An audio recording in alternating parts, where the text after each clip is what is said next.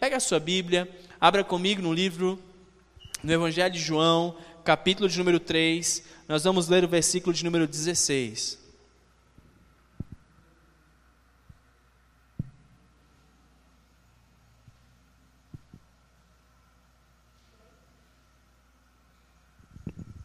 Evangelho de João, capítulo de número 3, versículo de número 16. À medida que você for encontrando, quero convidar você a ficar de pé em reverência à palavra do Senhor, para que nós possamos ler esse texto precioso juntos.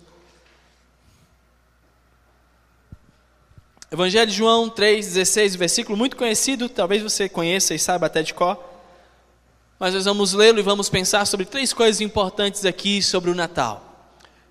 Olha só o que diz a santa e amada palavra de Deus: diz assim, porque Deus amou ao mundo de tal maneira que deu o seu Filho unigênito para que todo que nele crê não pereça, mas tenha a vida eterna. Vamos ler novamente.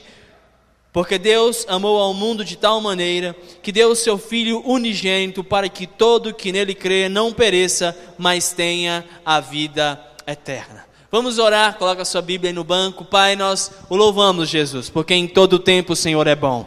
Agradecemos porque o Senhor nos dá a rica oportunidade de estarmos juntos aqui na tua casa, de ouvirmos a tua voz, de sermos ministrados pelo teu amor e por tua palavra. Que os nossos corações estejam prontos para receber mais de ti, que estejam prontos para ouvir o teu chamado e prontos para responder de forma clara e objetiva aquilo que o Senhor tem para nós essa noite que possamos colocar os nossos corações diante de Ti, porque Deus, nós sabemos que de mim mesmo não tenho nada para oferecer, mas eu venho aqui firmado em Tua graça, em Tua bondade, em Tua misericórdia, para compartilhar aos meus irmãos aquilo que é a Tua boa, agradável e perfeita vontade através da Tua palavra. Nos abençoa nesse momento, em nome de Jesus. Amém e amém. Pode sentar no seu lugar, em nome de Jesus. Nós estamos numa série de mensagens chamada A Alegria do Natal serão quatro mensagens, né? E no próximo domingo nós teremos aqui, no dia 20, a nossa cantata de Natal. Então, já quero convidar você a convidar as pessoas da sua família para estarem conosco. Na nossa cantata de Natal vai ser um domingo muito especial, onde nós teremos aqui um noneto, né? Um, um grupo de nove pessoas, nove vozes, ministrando uma cantata maravilhosa chamada Alegria no Nosso Coração. Então já organize a sua agenda para estar conosco. Graças a Deus nós conseguimos trazê-los e vai ser uma grande bênção aqui, um domingo incrível e espetacular. E durante essa série de mensagens nós estamos falando sobre a alegria do Natal. E o que nós queremos dizer com isso é que quando os anjos foram anunciar a, a chegada do menino, ele falou: Olha, alegre-se os homens porque nós temos uma boa notícia para vocês. Uma notícia boa, quando o anjo foi falar com Maria, e Maria estava apreensiva sobre a chegada, sobre, sobre o fato de estar grávida, sendo ainda virgem, o anjo disse para ela: Olha, não temas, não tenha medo, porque o que eu tenho para compartilhar com você é algo especial de Deus. E essa deve ser a alegria do nosso coração, esse deve ser o nosso sentimento diante do Natal, um sentimento de alegria, porque existem verdades muito especiais ao pensarmos e refletirmos sobre o Natal. Por isso, na semana passada, no último domingo, nós falamos que Cristo, Deus, veio a nós, Ele veio a nós. E Ele veio ao mundo, o Natal é justamente isso, Deus se transformando em carne. João, ele vai dizer em, em João 1,14 que o verbo, ele se fez carne, Deus se transformou em homem e ele habitou entre nós, cheio de graça e de verdade, vimos a sua glória, glória como o unigênito do Pai.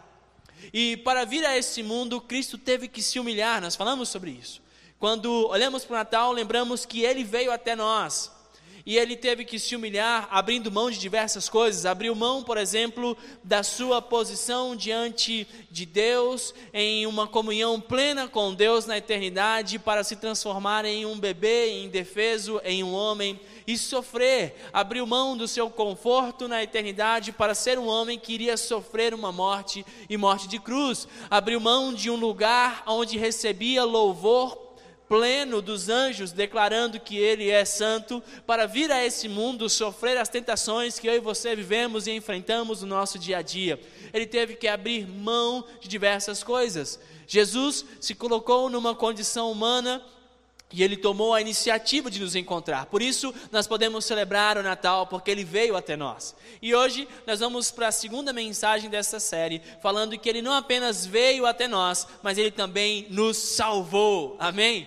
Ele nos salvou. E no texto que nós acabamos de ler aqui, Jesus ele está tendo uma conversa com um homem chamado Nicodemos. E esse cara, a Bíblia nos informa que ele era um dos principais dos judeus. Ele era alguém importante, isso significa que Nicodemos, que está conversando aqui no capítulo 3 com Jesus, ele era alguém respeitado dentro da sua comunidade, entre os fariseus. Ele era alguém que tinha o respeito e gozava do respeito das pessoas e da comunidade que estava ali ao seu redor, uma espécie de, de mestre ali. E esse homem então vai conversar com Jesus. E ao conversar com Jesus, ele vai dizer: Olha, mestre, eu sei que o Senhor é um homem de Deus, porque ninguém pode fazer as coisas e os milagres que o Senhor realiza se não vier de Deus. E Jesus fala: Olha, você está falando muito bem, isso é verdade, mas eu tenho uma coisa para dizer para você: aquele que não nascer de novo, aquele que não nascer do Espírito, ele não poderá ver o reino de Deus. E Jesus então começa a explicar para aquele homem sobre a grande necessidade da humanidade. Qual é a maior necessidade da humanidade? Talvez você esteja aqui hoje e você olhe para o Brasil, né? Eu vi esses dias alguém postando no seu Instagram, dizendo assim, não sei se foi hoje, foi ontem, não sei, mas dizendo assim que o Brasil não aguenta mais duas, dois problemas do mesmo ano, né? Ele dizia que era o Bolsonaro e a pandemia. O Brasil não aguenta mais. Bom, não sei, Estava dizendo. Mas às vezes é assim que a gente se sente. A gente se sente como se tivessem problemas. E a gente acha que sabe aquilo que a humanidade precisa. Talvez para você o maior problema da humanidade agora seja essa pandemia. Ou seja, o governo que atua, seja ele de direita ou de esquerda, dependendo da sua preferência, a gente acha que sabe o que a humanidade precisa. Mas Jesus está falando aqui do que a humanidade realmente precisa. É, Jesus está falando sobre a maior necessidade, e Ele está falando sobre a necessidade de se arrepender e de buscar ao Senhor como seu único Salvador. E quando nós pensamos sobre o Natal, o Natal, celebrar o Natal, é reconhecer a ação de Deus em nossa direção para nos salvar. O Natal é Jesus indo de encontro a cada um de nós para resolver aquilo que eu e você jamais conseguiríamos resolver. E eu quero então olhar com você para esse texto e rapidamente pensar sobre três coisas importantes que o Natal nos aponta sobre Jesus nos salvando. E a primeira coisa que a gente aprende aqui é que Jesus veio até nós para nos salvar porque era necessário. Quando João está falando que Deus amou o mundo de tal maneira, ele está falando que Deus então enviou o seu filho para morrer na cruz por nós. Ele diz assim: para que o homem não pereça para que aquele que crê em Cristo não pereça, ou seja, para que essa pessoa não morra. E a verdade é que havia uma necessidade. O homem estava condenado à morte por causa do pecado. E é isso que você precisa entender hoje. O Natal foi necessário acontecer porque você estava condenado pelo pecado. Romanos 6, 23, Paulo afirma: porque o salário, ou seja, a recompensa, a consequência do pecado é a morte, mas o dom gratuito de Deus é a vida eterna. Romanos 5,12 diz para a gente que o pecado entrou no mundo por meio de um homem só. E o seu pecado trouxe consigo a morte. Como resultado, a morte se espalhou por toda a raça humana, porque todos pecaram. Havia uma necessidade de o Natal acontecer. Era porque o homem estava perdido e condenado por causa do pecado. Paulo está falando aqui em Romanos 5,12, ele está nos informando que o pecado entrou no mundo por causa de uma decisão de um cara, de uma mulher, que estão lá em Gênesis 2,17. Paulo, Gênesis nos mostra que em determinado momento de suas vidas, Adão e Eva decidiram pecar, desobedecendo uma ordem direta de Deus. Deus disse para eles que eles não deveriam comer do fruto do conhecimento do bem e do mal. Mas eles então decidiram livremente, espontaneamente, desobedecer a ordem de Deus. E depois que Adão então desobedece a Deus, depois que Adão peca, ao descumprir a vontade de Deus, ah, ele então recebe uma natureza pecaminosa. Isso significa que todas as pessoas que vieram depois de Adão receberam também uma natureza pecaminosa. Ou seja, quando você nasce, você já nasce um pecador. Você já nasce alguém com um coração completamente dominado pelo pecado. É por isso que você encontra, por exemplo, algumas crianças que você nunca ensinou ela a ser rebelde, mas ela é rebelde. Você nunca ensinou aquela criança a ser egoísta, mas ela é egoísta. Porque naturalmente a, o coração do homem ficou dominado pelo pecado. Ao nascer, ele já vem com essa marca de fábrica.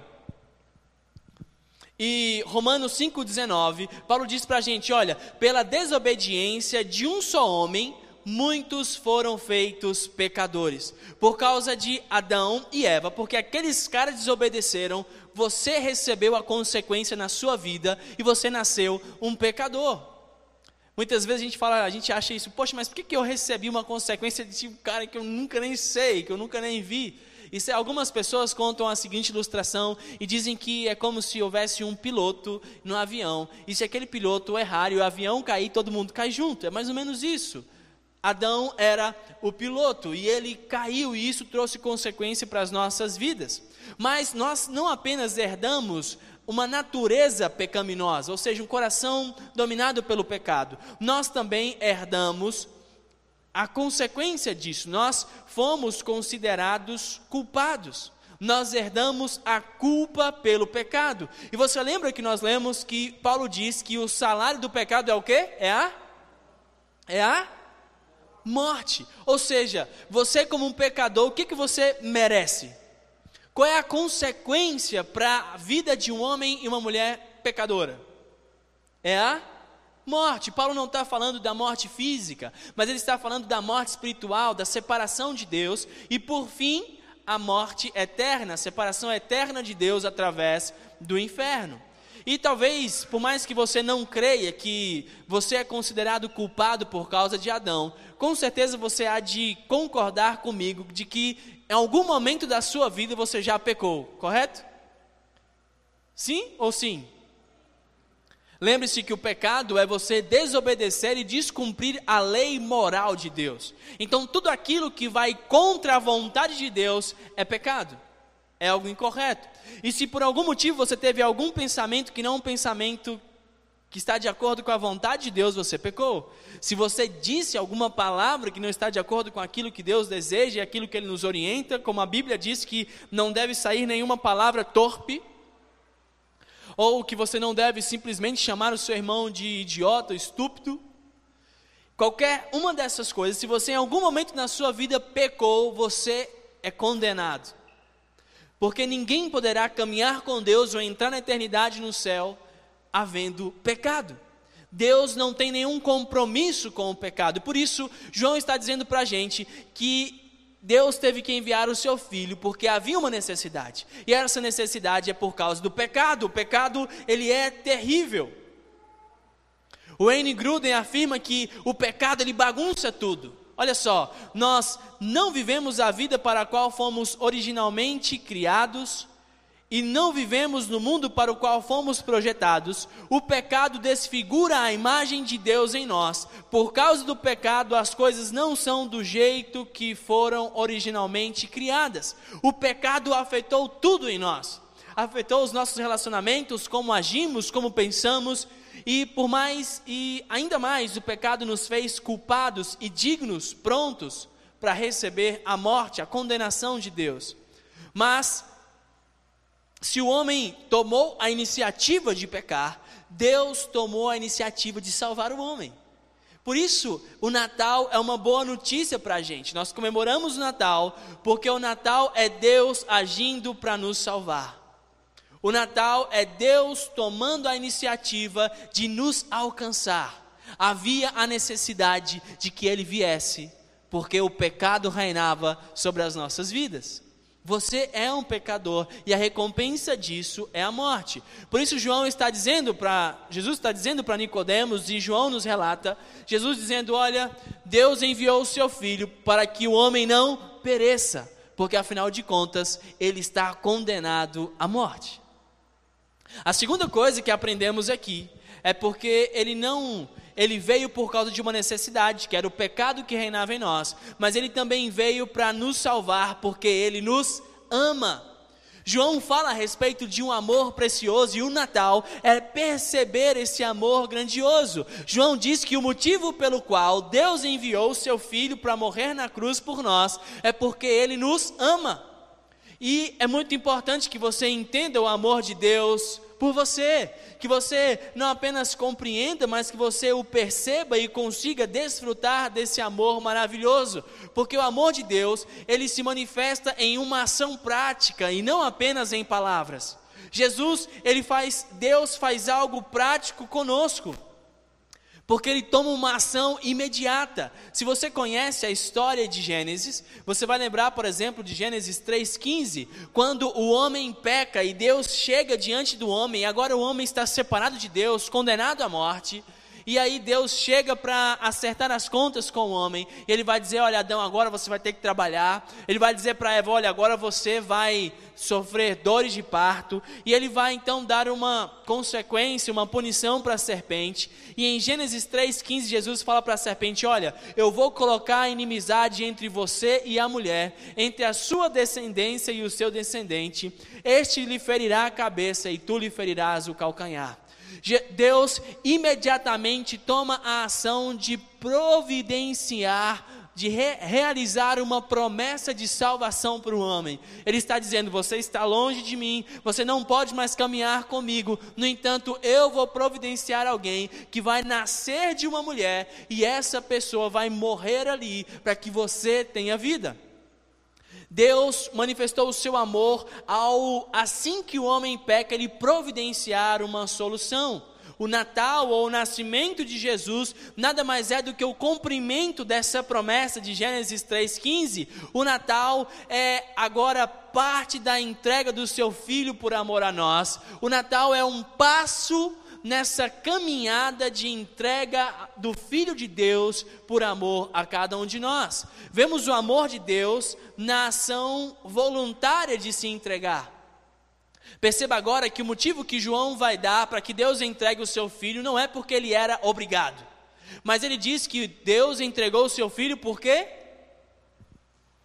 Deus amou o mundo de uma forma tão especial que entregou, ou seja, o motivo da entrega de Deus foi unicamente e exclusivamente o seu amor, e não porque ele era obrigado. Foi uma ação voluntária.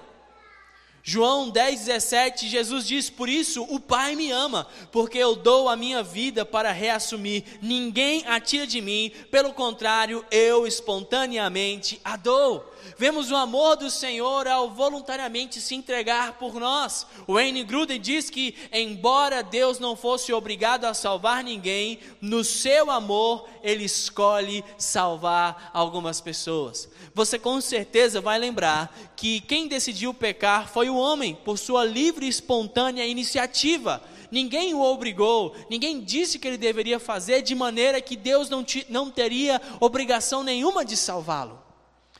Ao contrário, Deus o avisou que não deveria pecar. Mas, ainda que Deus não tivesse nenhuma obrigação, Ele escolhe por amor, Ele escolhe por graça vir até nós e enviar o seu Filho para morrer na cruz por cada um de nós. Nós vemos o amor de Deus através de uma ação de entrega. João afirma que o que foi entregue pela nossa salvação foi o próprio Filho de Deus.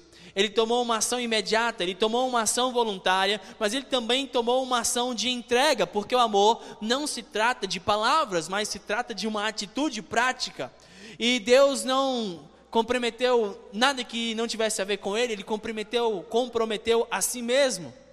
Então, antes mesmo de Jesus nascer, um anjo chegou lá para José, para o pai de Jesus, o pai terreno, e ele disse assim: Olha, porque você vai colocar o nome desse menino que está no ventre de Maria de Jesus, porque ele salvará o povo dos seus pecados. Mateus 1, 21. E Jesus, de fato, ele salvou o povo do seu pecado. Jesus nos salva do pecado tanto por sua morte, quanto por sua vida. E essa obra de Jesus, de nos salvar dos nossos pecados, recebe o nome de propiciação. E eu quero familiarizar você com essa palavra. Talvez você já tenha visto ali em alguma leitura no livro de Romanos, por exemplo, quando Paulo fala sobre a propiciação. Eu quero familiarizar você e ajudar você a entender o que é isso aqui. Paulo fala que Deus ofereceu Jesus como uma propiciação em Romanos 3, 25.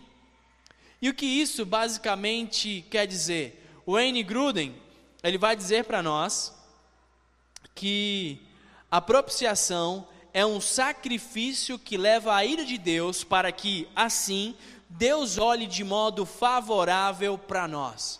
A propiciação é basicamente alguém levando a culpa e se responsabilizando no seu lugar, entende? É como se você tivesse feito alguma coisa errada e alguém vai pagar o preço por você alguém vai pagar o pato por você.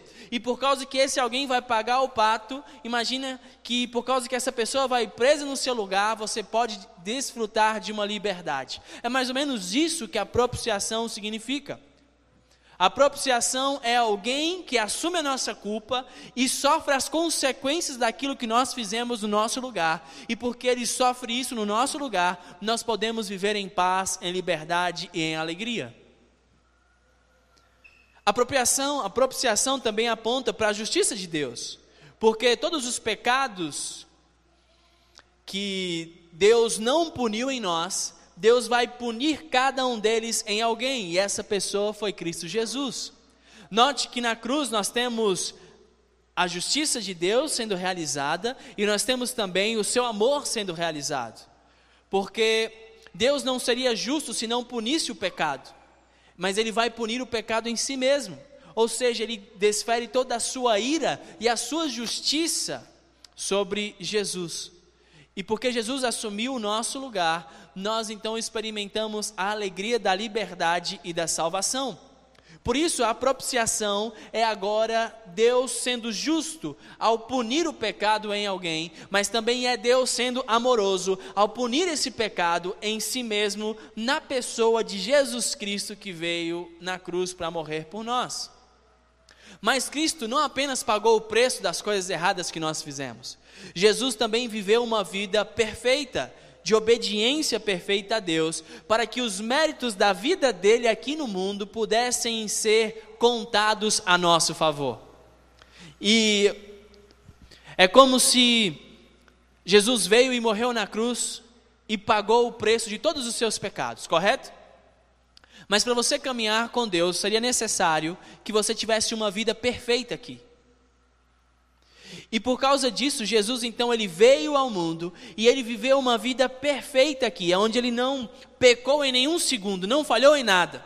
E a propiciação é agora Jesus pegando a vida perfeita dele aqui e colocando na sua conta, e pegando os seus pecados e colocando na conta dele. Então, quando Deus olha para você, ele diz assim: Olha, o André tem uma vida que toda é suja. Não, mas esses pecados aqui estão tá em Jesus. E quando Deus olha para mim para me receber na eternidade no céu, Ele coloca a vida de Jesus Cristo na minha conta. E aí me enche de crédito, e então eu posso viver a eternidade com o Senhor. Jesus não apenas pagou o preço do seu pecado, mas ele viveu uma vida perfeita, e essa vida perfeita é atribuída a você no momento da sua salvação.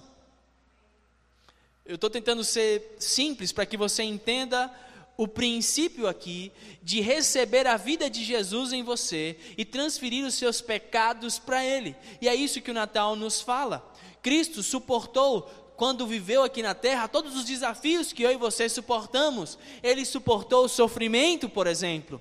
Em Isaías 53, 3 diz que ele foi desprezado e humilhado pelos homens, ele foi um homem de dores que sabe o que é padecer. Jesus sofreu tentações como qualquer um de nós. Mateus capítulo 4 fala que Jesus foi tentado por Satanás no período em que ele estava jejuando no deserto, ao ser levado ali pelo Espírito Santo.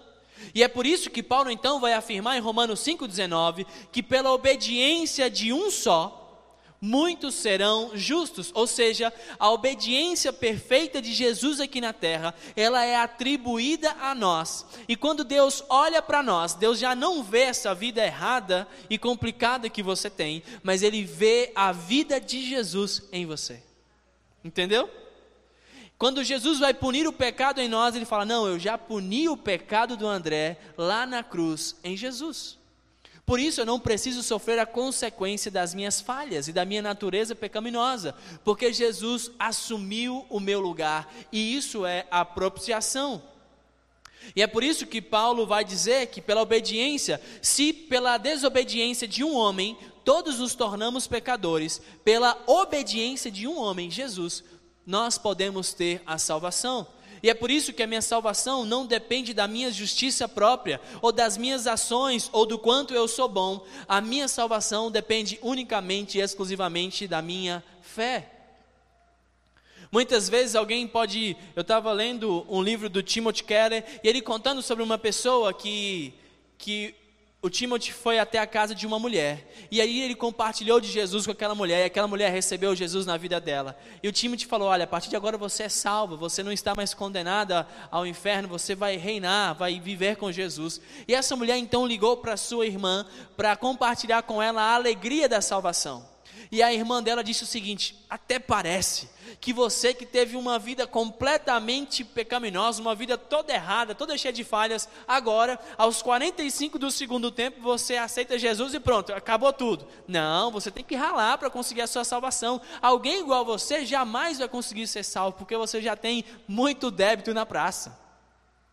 O que essa mulher estava dizendo simplesmente é que a salvação dela se deveria por suas obras. É como se você pudesse alcançar a salvação por ter uma vida boa, por ter uma vida legal, por ter uma vida que aparentemente não é tão ruim comparado com outras pessoas. Mas não é isso que Paulo está dizendo. Paulo está dizendo que nós somos salvos não por nossas obras, mas nós somos salvos unicamente por causa daquilo que Jesus fez na cruz. Quando eu recebo Jesus, eu tomo para mim a vida dele, e eu então coloco os meus pecados na conta dele. Por isso, a minha salvação não se trata das obras que eu realizo. A minha salvação está baseada na minha fé em Jesus Cristo. Por isso, João ele está dizendo aqui: olha, havia uma necessidade, porque o homem precisava. Ele diz: Mas Deus nos amou, Ele entregou o seu filho por nós. Houve uma propiciação, e então João diz: Como podemos como podemos então experimentar essa salvação? E a última coisa para a gente encerrar: João diz que ele veio para que nós pudéssemos crer. Apenas aqueles que creem em Cristo poderão desfrutar da salvação dos seus pecados. Então, crer em Cristo é necessário para ser salvo. Mas quando a gente fala sobre crer aqui, nós não estamos falando de um conhecimento intelectual, como alguém que diz, não, eu acredito que Jesus veio a esse mundo e que ele foi alguém importante na sua época. Nós não estamos falando de crer intelectualmente acreditar que ele veio. Quando a gente fala sobre crer, nós estamos falando sobre desenvolver uma confiança de que Jesus pode perdoar os seus pecados e te dar a vida eterna. Isso significa crer. Você precisa confiar de que, à medida que você entrega a sua vida para Jesus, Ele vai salvar você da condenação eterna. Você precisa crer que à medida que você entrega a sua vida para Jesus, todos os seus pecados passados eles são apagados. A Bíblia nos diz que assim que se alguém está em Cristo, ela é uma nova criatura, as coisas velhas passaram e agora tudo se faz novo.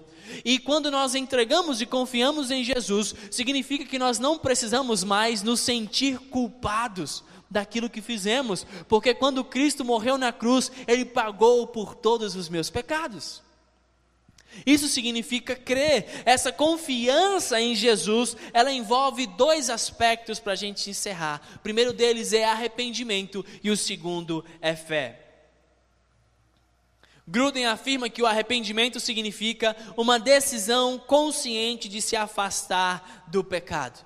Uma das coisas que você vai ver muitas vezes na Bíblia, principalmente no livro de 1 João, ele vai dizer que aquele que conhece a Deus não vive na prática do pecado. Por isso, arrepender-se é, faz parte desse crer em Jesus. Porque quando eu me arrependo, eu estou assumindo o fato de que a minha vida estava de forma errada e de que eu vou agora confiar em Jesus para receber uma nova vida. E quando eu me arrependo, eu decido de forma consciente me afastar do pecado, ou seja, eu não vou mais viver na prática do pecado. Eu quero te lembrar aqui que isso não significa que você não vai mais pecar. A Bíblia também diz que aquele que diz que não tem pecado é mentiroso. Ou seja, o único que não pecou, foi perfeito, foi Jesus. Mas aquele que se arrepende de fato, ele não vive na prática do pecado. Ele pode pecar, mas rapidamente ele se arrepende, ele confessa o seu pecado e ele busca organizar a sua vida para não falhar mais naquele, naquela área, naquela dificuldade, naquele desafio. Isso é a, é a vida de alguém que se arrependeu de fato. Quando você encontra alguém que vive constantemente no pecado e que não deseja abandonar o pecado, a Bíblia diz que a gente precisa avaliar se essa pessoa realmente recebeu Jesus, porque ela não está demonstrando arrependimento. Porque arrependimento é uma mudança de atitude de alguém que deseja constantemente sair do pecado. Isso não significa que você não vai ter vontade de pecar. Isso não significa que em algum momento da sua vida você não vai falhar. Você vai falhar, mas sempre que você falhar, sempre que você cair, você então lembra-se de Jesus, você confessa o seu pecado e organiza a sua vida para que aquilo não volte mais a acontecer. Isso é arrependimento. E é necessário também que você tenha fé. Gruden diz que fé significa voltar-se para Deus para o perdão dos seus pecados.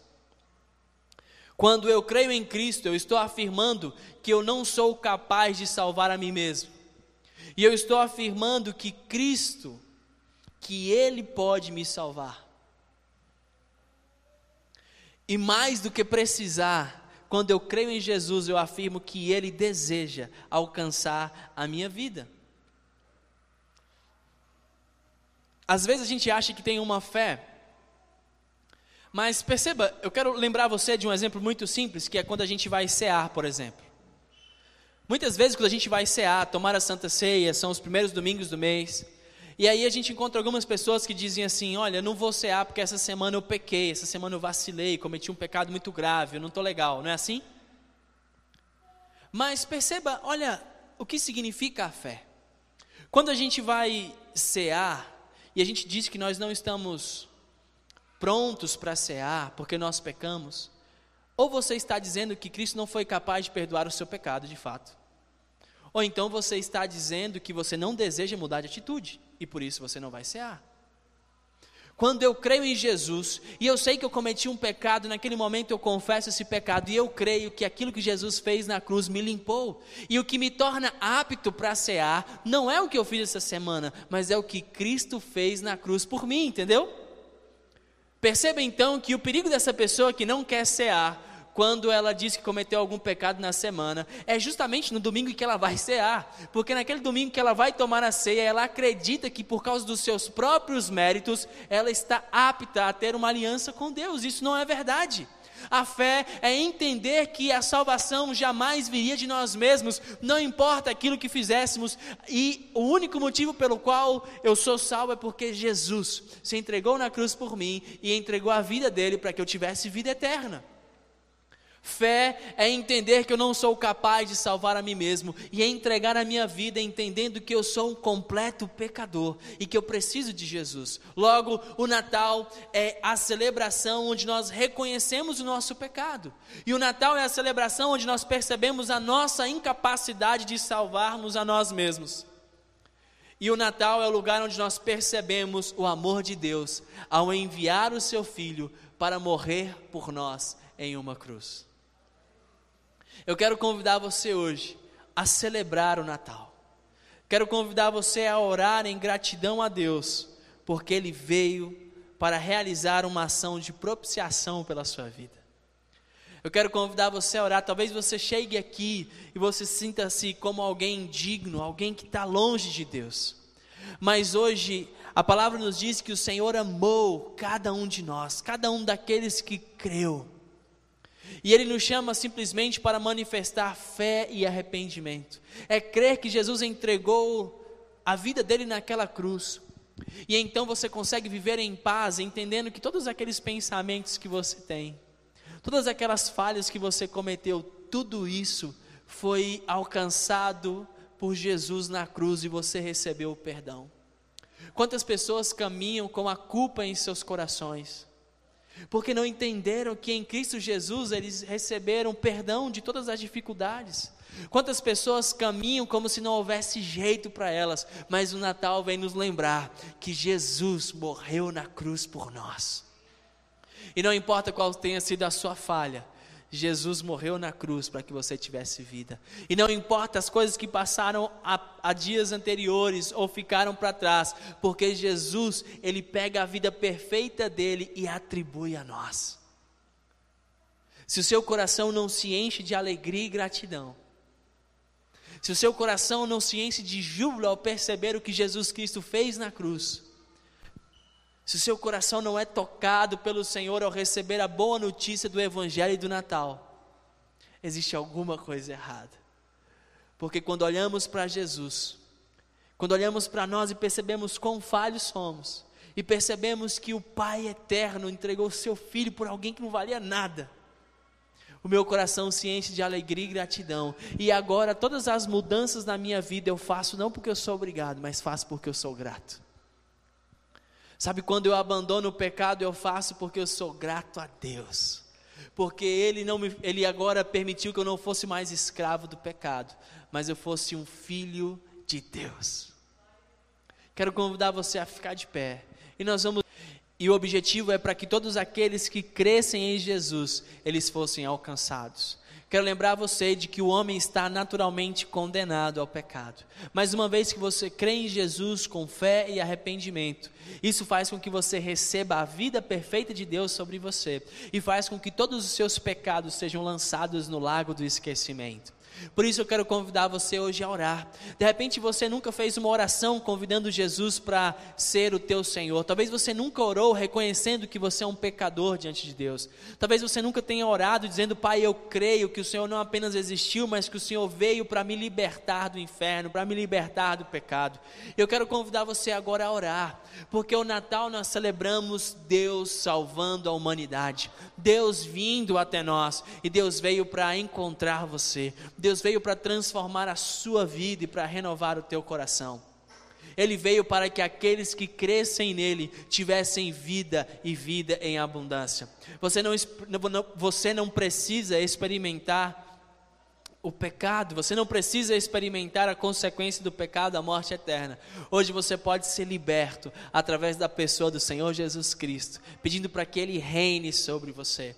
Eu quero convidá-lo hoje a fazer essa oração. De repente você está aqui, você já conhece a Jesus, mas eu quero lembrá-lo hoje da alegria e da gratidão de ter os seus pecados perdoados. Quero que você pense na sua semana, pense nas suas falhas, nas maneiras, nos pensamentos errados que você teve. Pense, por exemplo, nas suas falhas, naquilo que você, naquele pecado que tantas vezes tem se repetido na sua vida. Eu quero que você se lembre agora de que Jesus perdoou cada um deles. Quero que você perceba agora que Cristo, mesmo sabendo que você falharia continuamente, que mesmo que sabendo que você seria aquela pessoa que falharia diversas vezes, que não seria o cristão que deveria ser, ainda assim Deus enviou o seu filho. Eu quero motivar você agora a encher o teu coração de gratidão porque Cristo te deu vida e vida em abundância, e apesar de todas as suas falhas, apesar de todos os seus pecados, Cristo está aguardando você na eternidade, porque Ele pagou o preço por você, porque por meio de Sua graça e bondade você é salvo. Quero convidar você a ser grato, porque não é por Suas obras que você vai alcançar ao Senhor, mas unicamente por causa do Filho de Deus que morreu na cruz por você. Faça a sua oração de gratidão. Faça agora a sua oração de entrega a Jesus e diga a Ele: Pai, eis-me aqui.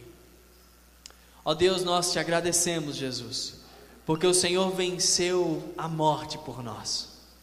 Porque o Senhor se transformou em homem, mais do que vir a esse mundo, o Senhor também nos salvou à medida que se revelou a nós.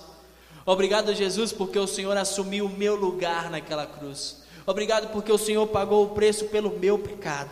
Obrigado, Jesus, porque hoje eu sei que não são as minhas obras que me levam até ti, mas é o teu espírito, são as ações do teu filho que são atribuídas a mim que me fazem ter comunhão contigo. Obrigado, Deus, porque agora o meu pecado já não faz mais separação entre eu e o Senhor, e eu posso ter comunhão contigo. Obrigado porque Cristo superou as tentações, o sofrimento para que eu pudesse ser salvo. Alguém que não merecia, Senhor. Obrigado, Jesus, porque quando nós cremos em Ti, o Senhor perdoa os nossos pecados e o lança no lago do esquecimento. Obrigado pela vida em abundância que o Senhor nos dá. E nós oramos agora para que a tua igreja possa experimentar a alegria da salvação, para que a tua igreja possa experimentar a alegria e quando todas as coisas contribuírem e quando as dificuldades se levantarem, que eles se lembrem que receberam em Ti vida eterna e que essa vida está em Seu Filho Jesus Cristo. Pai, nós louvamos por esse tempo, agradecemos pelo Natal e pedimos para que o Senhor continue nos fortalecendo, para que possamos caminhar de acordo com a Tua vontade em tudo aquilo que fizermos, em nome de Jesus. Amém e amém. Glória a Deus. Pode sentar no seu lugar em nome de Jesus. Que o Senhor manifeste a graça e a gratidão sobre o teu coração.